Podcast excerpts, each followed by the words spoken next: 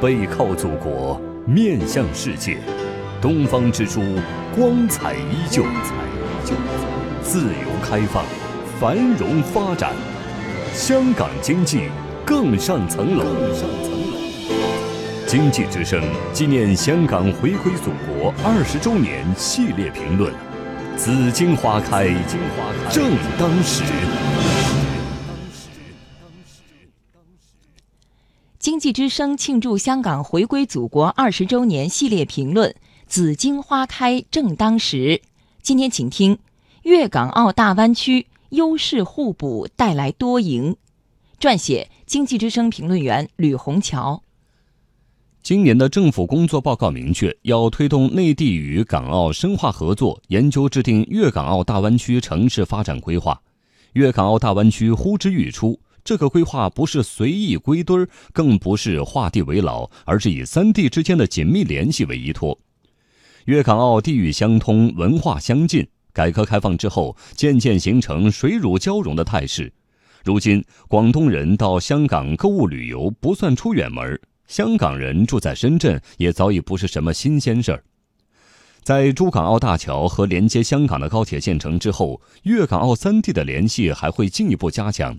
客观地说，与纽约、旧金山、东京这三大世界级湾区相比，粤港澳大湾区在竞争力、资源的充分利用以及规模效益等方面还存在一定差距。但粤港澳大湾区各个城市的优势高度互补，有三大世界级湾区不具备的结构优势，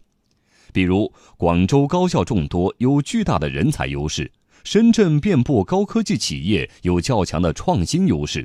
佛山、东莞工业发达，产业优势突出；惠州等地主打特色农业，有农产品供应的优势。尤其是香港，商品和资金可以自由流动，各项监管措施也比较完善，有着无可比拟的金融优势、市场优势和区位优势。现实中，这些优势看得见、摸得着。香港航空首席商务官李殿春就曾表示，世界一流的创新企业不少都在深圳，而深圳的旅客如果要去到世界各地，肯定优先选择从香港进行中转。这就是优势互补带来的便利，充分发挥各自的优势，能助推粤港澳湾区领跑全国。当然，也有人说，粤港澳大湾区拥有世界上最大的海港群、空港群和信息港群，区域内也存在竞争。一些城市作为后起之秀，可能会削弱香港的航运和贸易中心地位。